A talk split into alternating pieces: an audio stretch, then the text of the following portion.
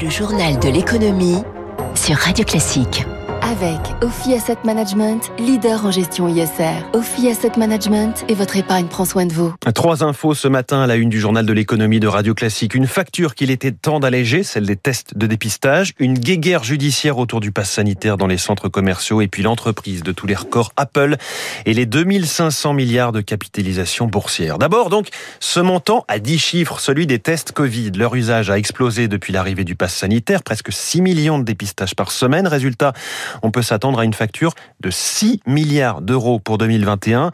Le remboursement de ces tests va s'arrêter mi-octobre, ça ne vous a pas échappé, dans le but d'inciter toujours plus à la vaccination.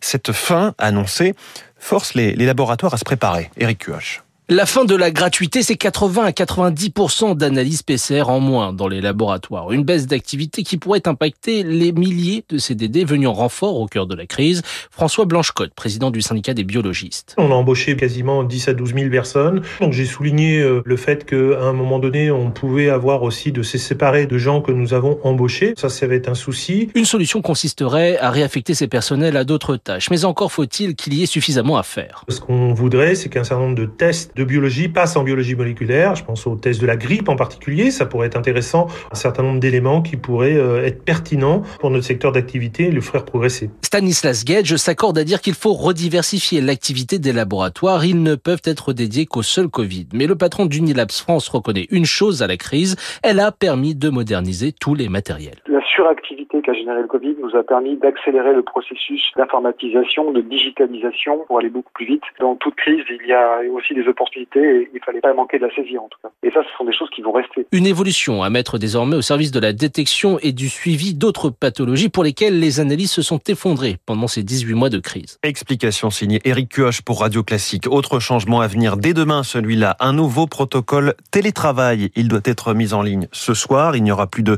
nombre de jours de télétravail requis par l'État dans les entreprises. Elles retrouvent leur liberté de négocier, cela avec les syndicats. Mais aujourd'hui, le télétravail est bien ancré dans certaines sociétés. Chez AXA France, par exemple, les 13 000 salariés vont rester chez eux jusqu'à deux jours par semaine. Sybille Kérébecker, directrice du développement social de l'assureur. Avant la crise, on avait à peu près 60% des collaborateurs qui avaient opté pour une formule de télétravail. Je pense qu'à terme, c'est la quasi-totalité. Hein. Même si on n'est plus dans la crise sanitaire, il y a un avant et un après Covid et on ne reviendra pas un total présentiel. Il est clair que dans le futur, ce à quoi nous allons réfléchir, c'est comment nous pouvons apporter plus de souplesse dans l'organisation de notre télétravail. Ça veut dire le choix pour les collaborateurs de définir les jours où ils télétravaillent et les jours où ils viennent travailler sur site. Mais le fait de télétravailler est maintenant un acquis pour la plupart de nos collaborateurs. Sybille Kirebecker d'AXA France au micro de Radio Classique. C'est le feuilleton judiciaro-sanitaire de l'été, le passe dans les grands centres commerciaux. Un avocat a déposé ce week-end un recours à Paris. Il espère obtenir la même décision que dans les Yvelines, l'Essonne, mais aussi le Haut-Rhin. Dans ces départements, la justice a suspendu l'obligation de passe dans les centres de plus de 20 000 mètres carrés au motif qu'il faut pouvoir accéder aux biens de première nécessité, tout simplement. Alors le gouvernement compte faire appel les enjeux avec Émilie Vallès. Cette bataille juridique, Johan Sibyl est certain de la gagner. Après avoir obtenu gain de cause dans les Yvelines, l'avocat a déposé un nouveau recours à Paris.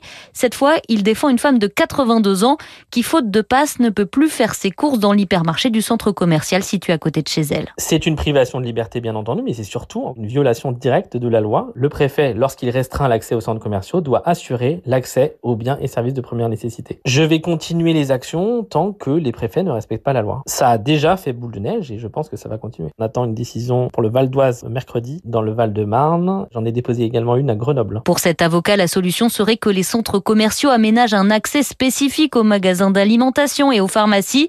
Trop compliqué pour Gontran Turing, délégué général du Conseil national des centres commerciaux. Il est tout à fait impossible de trier entre guillemets les consommateurs à l'entrée du centre commercial. Les plus grands centres commerciaux peuvent recevoir jusqu'à 50 000 personnes par jour. Donc vous imaginez 50 000 personnes à contrôler à l'entrée et éventuellement à suivre au pas le pas pour voir si effectivement ils fréquentent la surface alimentaire uniquement et pas le reste de la galerie marchande. Soit le pass sanitaire est obligatoire pour tous les commerces, soit il ne l'est pas. Ce professionnel demande lui au gouvernement de suspendre complètement le pass sanitaire au moins pendant pendant la période de rentrée scolaire. Émilie Vallès, euh, la fréquentation qui a baissé de 30 à 40% hein, dans les centres soumis au pass sanitaire selon le Conseil national des, des centres commerciaux.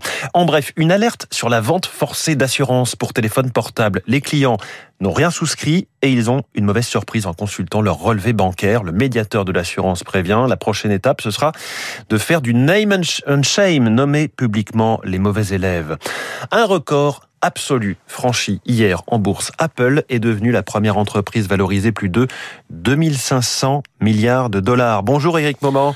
Bonjour François, bonjour à tous. Un seuil symbolique certes, hein, mais qui illustre la place totalement à part d'Apple dans l'économie mondiale. Voilà, pour vous donner une idée, 2500 milliards de dollars, c'est quasiment équivalent à la valorisation de toutes les sociétés du CAC 40. En ce qui concerne Apple, les chiffres donnent le vertige. L'an dernier, le groupe a dégagé un bénéfice de 60 milliards de dollars, une performance exceptionnelle dans un contexte marqué par la crise sanitaire et économique, et économique mondiale. Aux États-Unis, la valorisation de Microsoft est inférieure de 300 milliards de dollars à celle d'Apple. Celle de Facebook se limite à 1 milliard d'euros. Depuis le début de l'année, l'action Apple a gagné 17% durant la présidence de Tim Cook entamée il y a 10 ans. Eh bien, la valorisation boursière a été multipliée par 7, une période marquée par le succès de l'Apple Watch et des AirPods. Tim Cook pense à quitter ses fonctions, mais voudrait avant cela euh, lancer une nouvelle gamme de produits, superviser des grands projets qui lui tiennent à cœur, comme le lancement commercial d'une voiture électrique ou des lunettes de réalité augmentée. Merci Eric Mauban, Apple qui a annoncé euh, par ailleurs il y a quelques heures avoir racheté Prime Phonic, plateforme dédiée à la musique classique. Ça nous parle ici hein, sur Radio Classique. Apple veut lancer son propre service de streaming dans cette catégorie musicale, en dehors donc d'Apple Music. Il faut dire que c'est un répertoire qui demande, vous le savez, une classification plus précise quand on recherche une interprétation en particulier, un chef d'orchestre, un orchestre d'une œuvre musicale pour l'intérêt de la, la qualité d'écoute également. C'est important. On évoquait les marchés financiers à l'instant. Après les records atteints vendredi, le Nasdaq a franchi un nouveau sommet, gagnant 0,90% à 15 265 points. Le Dow Jones s'est replié de 0,16%. Les investisseurs sont restés prudents, surveillant euh, notamment l'impact de la tempête Ida sur les raffineries. Séance calme également à Paris avec un CAC 40 en hausse de 0,08%. On attend tout à l'heure à 8h45 les chiffres de l'INSEE, croissance du PIB au deuxième trimestre, consommation des ménages en juillet et estimation de l'inflation au mois d'août. Et puis, une disparition dans ce journal de l'écho, celle de l'essence au plomb.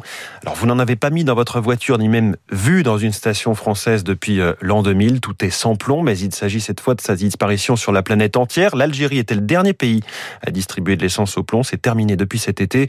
Voilà qui nous épargne 1 200 000 morts prématurés par an, selon l'ONU, qui chiffre aussi cela euh, économiquement à 2400.